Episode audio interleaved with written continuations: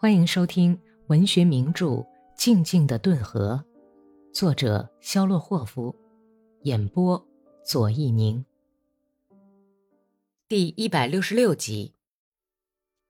格里高利由于自己的宁静心情被破坏，由于听到伊万·阿里克谢耶维奇讲的赤卫军部队已经侵入本地区的消息，他心里忐忑不安，就把所有的愤怒全都发泄在勾身上。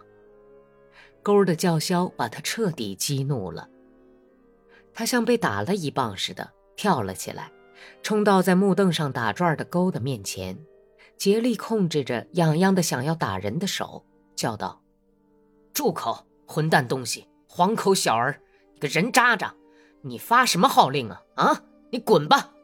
既然有人牵着你，赶快滚，省得在这里放臭气熏人，滚滚，别废话。”不然的话，我就给你一下子，为你送行。算了吧，格里高利，这太不像话了。可是沃伊赶忙过来劝解说：“他把格里高利的拳头从勾皱起的鼻子尖上拉开。应该把哥萨克的臭习气改一改了。你不害臊吗？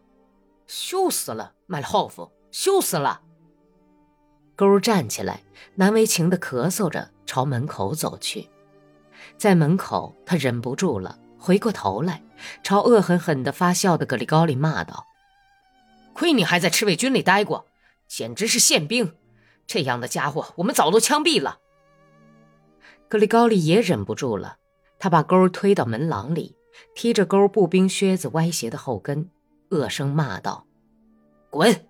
我把你的腿揪下来！”完全是胡来，这算什么呀？简直像小孩子一样。伊万·阿里克谢耶维奇不赞成地摇晃了一下脑袋，很不以为然地斜眼看了看格里高利。米什卡一声不响地在咬嘴唇，显然是在把已经涌到嘴边的气话又咽了回去。那他为什么管别人的事？干嘛发脾气？格里高利有点不好意思地辩解说。霍利斯托尼亚同情地看着他，这一看。格里高利露出了天真稚气的笑容，说道：“哼，差一点儿没揍他一顿，他哪儿经打呀？一巴掌就完蛋了。喂，你们怎么了？应该谈正经事儿吗？”伊万·阿里克谢耶维奇被提问的米什卡那集中的眼光盯得踌躇不安起来，勉为其难地回答说：“怎么办呢，米什卡？格里高利的话有一部分是对的。”怎么能拿起腿来一溜了事呢？我们大家都拉家带口，先听我说。他一看到米什卡不耐烦的样子，就急忙说道：“也许会平安无事，可谁敢说呢？这支队伍在谢特拉科夫被击溃了，其他的再也不敢来。咱们先等等看吧，到时候再说。而且我也有老婆孩子，衣服都烂了，面粉也吃光了。”怎么能收拾收拾就走呢？把他们留下怎么过日子呀？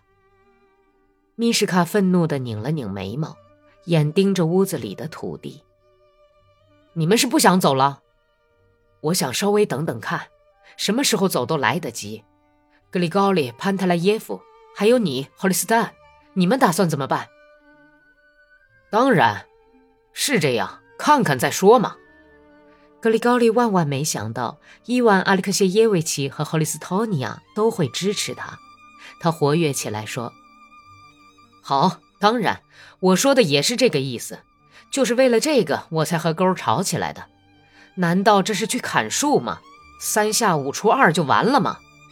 应该考虑，考虑考虑。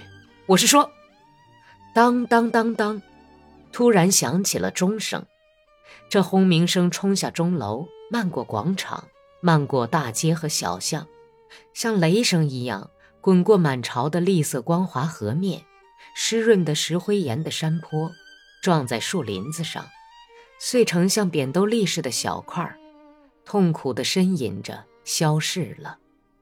又响了一阵，然后就连续不断的惶恐不安地响起来，当当当当，停。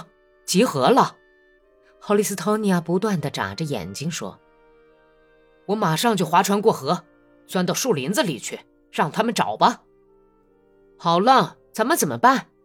可是我已像老头子一样艰难地站起身，问道：“咱们现在不能走。”格里高里替大家回答说。可是我已又拧了拧眉毛，把一大绺垂下来的全曲的金色额发从额角上撩开。再见吧，看来咱们是要分道扬镳了。伊万·阿里克谢耶维奇遗憾地笑着说：“你还年轻。”米什卡，感情容易冲动，你以为咱们就走不到一起了？会走到一起的，你就瞧好吧。可是沃伊跟大家道了别，走出来，穿过院子，来到隔壁的一家长院上。钩正蹲在一条水沟边，就像知道米什卡准会到这里来。他站起身，迎着米什卡走过去，问：“怎么样？他们都不肯走。”我早就知道，一群胆小鬼。而格里高利，哼，他是你的好朋友，是个大坏蛋。他谁也不喜欢，就连他自己，一年也只喜欢一次。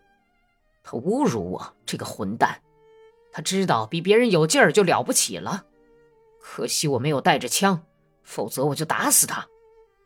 他用微弱的声音说：“米什卡跟他肩并肩走着。”看着他那像刺猬一样炸煞着的胡子茬心里想：小黄鼠狼，他真干得出来。他们走得很快，每一响钟声都像鞭子似的抽打着他们俩。到我家去，咱们拿上干粮就开溜。要步行，不能骑马。你什么都不要回去拿吗？我的全部家当都在我身上了。勾做了个鬼脸说。还没有置上高楼大厦和万贯家产，有半个月的工资还没有领。好了，就送给我们的大肚老板谢尔盖·普拉托诺维奇，叫他去发财吧。我居然没领工资，他会高兴得浑身打哆嗦。钟声停了，梦境似的清晨的寂静肃穆如故。道旁的炉灰上有几只母鸡在刨食。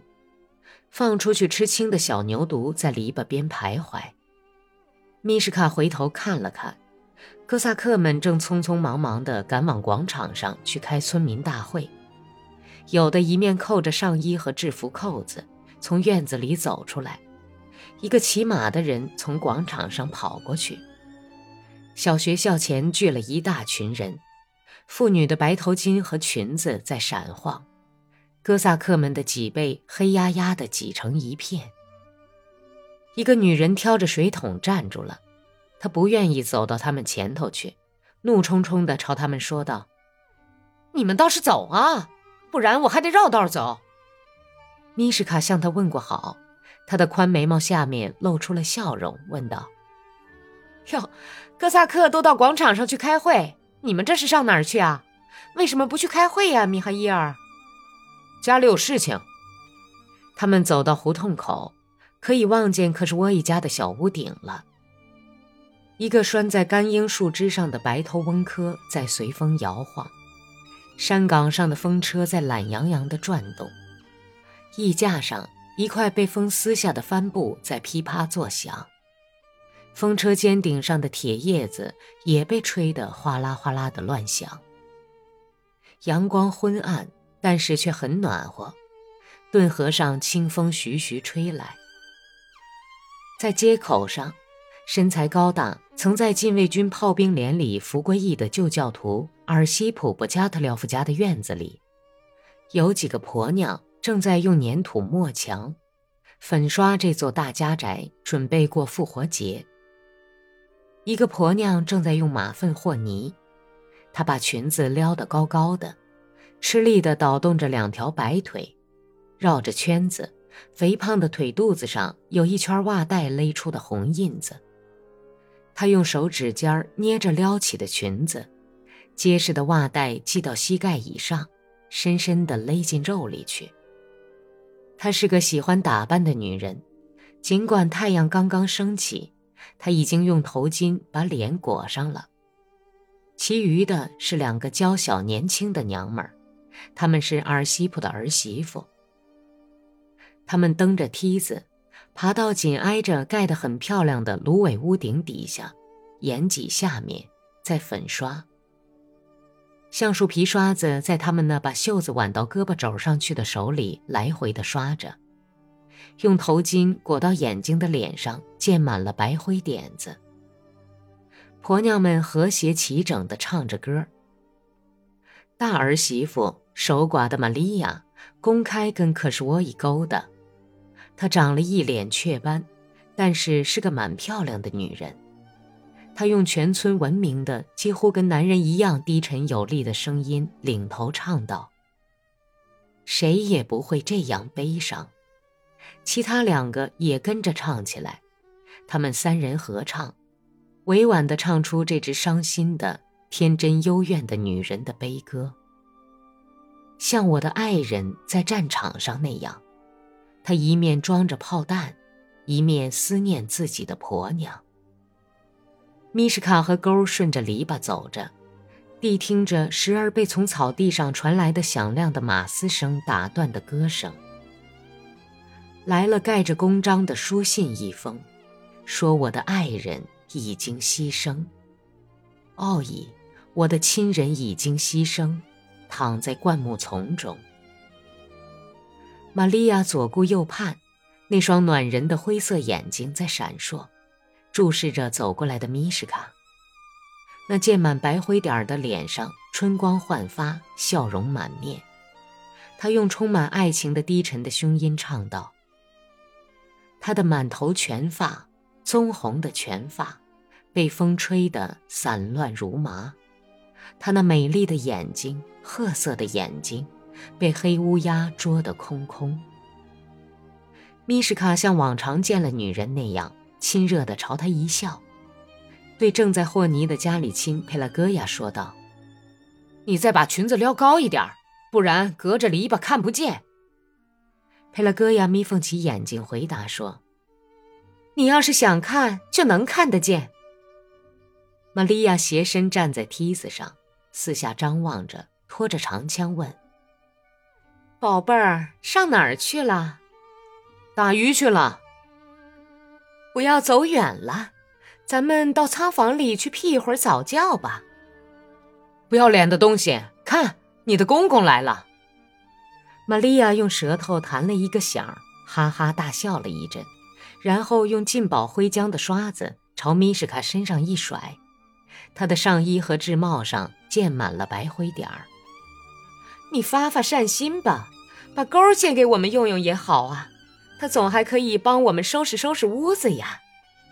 小儿媳妇露出一排砂糖似的闪光的整齐的牙齿，在他们后面喊道：“玛利亚不知道小声说了句什么，这几个娘们儿哄堂大笑起来。”放荡的母狗，勾皱起眉头，加快了脚步，但是米什卡却懒洋洋的、温柔的笑着纠正说。嗯，不是放荡的，而是风流的。我走了，丢下可爱的小心肝儿。原谅我，宝贝儿，再见吧。他嘴里念叨着一支歌里的歌词，走进自家院子的板门。本集播讲完毕，感谢收听。